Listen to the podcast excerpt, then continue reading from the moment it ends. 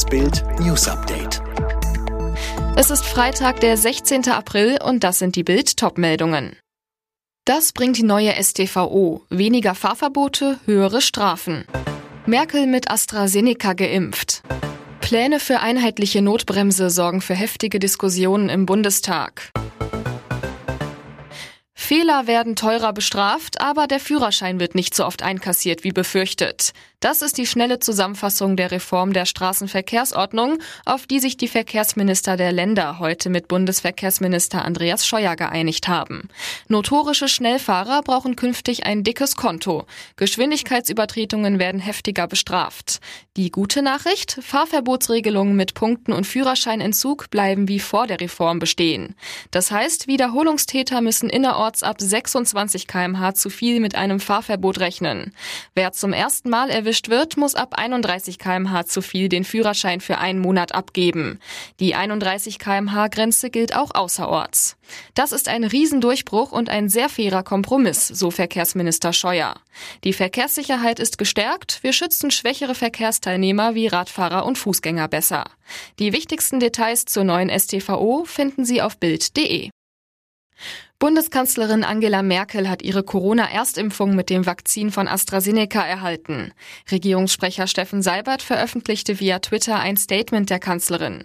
Merkel sagte laut Seibert, ich freue mich, dass ich heute die Erstimpfung mit AstraZeneca bekommen habe. Ich danke allen, die sich in der Impfkampagne engagieren und allen, die sich impfen lassen. Das Impfen ist der Schlüssel, um die Pandemie zu überwinden.